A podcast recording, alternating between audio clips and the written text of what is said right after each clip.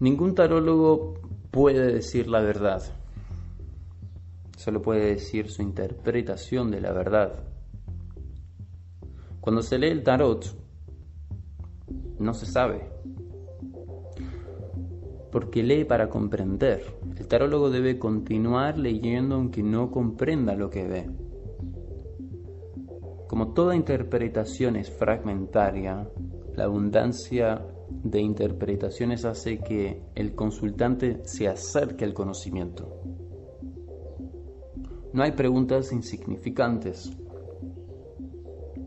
Las preguntas superficiales o las profundas, las inteligentes o las necias tienen igual importancia, puesto que las interpretaciones de cada arcano son infinitas. El valor de la pregunta dependerá no de su calidad, sino de la calidad de la respuesta del tarólogo.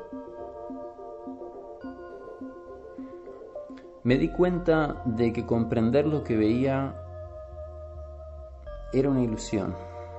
Para comprender en verdad algo, se tendría que descifrar qué es el universo. Sin abarcar el todo, es imposible saber a ciencia cierta lo que es una de sus partes. Consultante no es un individuo aislado. Para saber quién es, el tarólogo, aparte de conocer su vida desde el momento en que fue gestado y parido, tendrá que conocer la vida de sus hermanos, padres, tíos, abuelos y si es posible la de sus bisabuelos saber qué educación ha recibido, conocer los problemas de la sociedad en que ha vivido y los arquetipos y la cultura que han formado su mente. Siendo imposible captar la totalidad del otro, es por lo mismo imposible juzgarlo. La posibilidad, queriendo decir la positividad o la negatividad, de un acontecimiento no pertenecen a, este hecho, son solo interpretaciones subjetivas. Por deferencia al consultante, es preferible buscar siempre la interpretación positiva.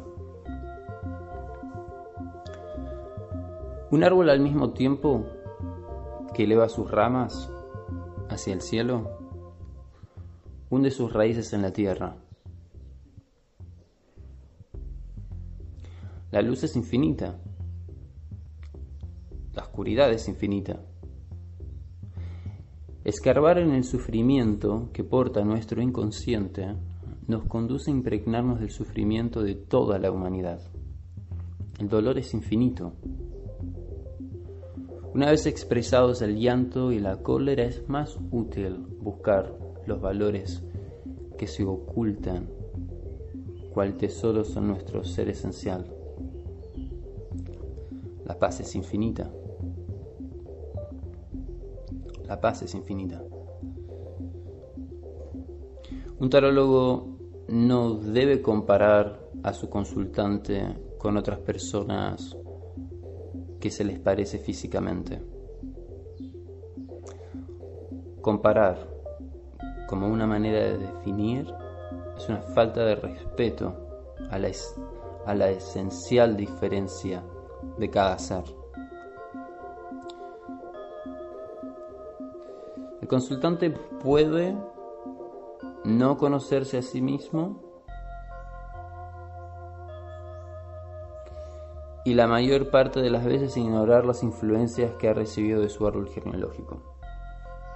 Si conoce un solo idioma, si no ha viajado a países lejanos, si no ha estudiado otras culturas, si nunca ha inmovilizado su cuerpo para meditar, si teniendo que elegir entre hacer y no hacer, ha elegido no hacer, rehuyendo por miedo al fracaso toda experiencia nueva. Se puede decir que su inconsciente se le presenta no como lo que es, un aliado, sino como un misterio inquietante, un enemigo, nunca sabrá cuál es la base real de lo que piensa, siente, desea o hace. Por lo cual durante la lectura de tarot, sus preguntas por más superficiales que parezcan, ocultarán procesos psicológicos profundos. ¿Debo ir al salón de belleza, teñirme el pelo y cambiar de peinado? Pregunta muy simple, muy simple, al parecer frívola. Pero sin embargo puede recibir una respuesta profunda. Si solo fuera lo que dicen las palabras, ¿qué necesidad tendría la persona de ser aconsejada? Le bastaría con tomar ella sola la decisión. Pero se podría ver que con este teñido y cambio de peinado, la consultante está expresando su deseo de cambiar de vida, abandonar la soledad o por el contrario terminar con una pareja, o bien en otro aspecto iniciar nuevas experiencias, buscarse reconocida, que expresa insatisfacción consigo misma, o el descubrimiento de nuevos valores que lo obligan a desprenderse de una antigua personalidad, etc. El tarot nos enseña a respetar todas las preguntas. Cada una de ellas es una oportunidad para profundizar el descubrimiento de nosotros mismos, para vivir engarzados como una piedra preciosa en la joya que es el presente. La mayoría de los consultantes no se sienten como algo que es, sino como algo que será.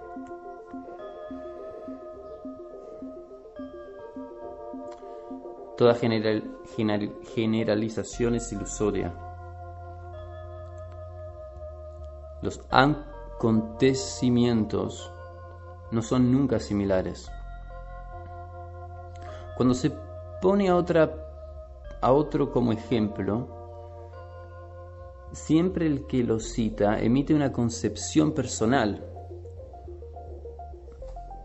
Para cada individuo,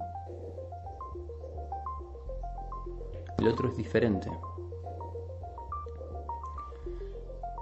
El otro siendo parte de un todo infinito, por lo tanto imposible de encerrar en una definición. Al ser captado e interpretado por nosotros recibe los límites que corresponden a nuestro nivel de conciencia. Este otro es una mezcla de lo que muestra y de lo que le agregamos al convertirlo en reflejo nuestro.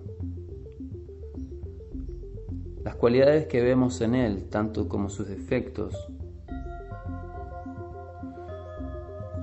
eh, las cualidades que vemos en él, tanto como sus defectos, son parte de nuestras propias cualidades y efectos. Al juzgar, al medir a los demás, al ponerles etiquetas como bueno, malo, bello, feo, egoísta, generoso, inteligente, tonto, etc., nos mentimos Cualquier juicio que emitamos es siempre en comparación con la imagen limitada, por lo tanto artificial, que tenemos de nosotros mismos. Lo real no es bueno ni malo en sí, ni bello ni feo, ni ninguna otra cualidad. La unidad divina no puede tener cualidades ni ser definida por un tarólogo que no la comprende, por no poder contenerla. El todo es todas las partes, pero todas las partes no son el todo. En ningún momento el tarólogo puede erigirse en juez de su consultante o aceptar como reales, justas, las visiones que el consultante tiene de los familiares o seres que evoca en la lectura.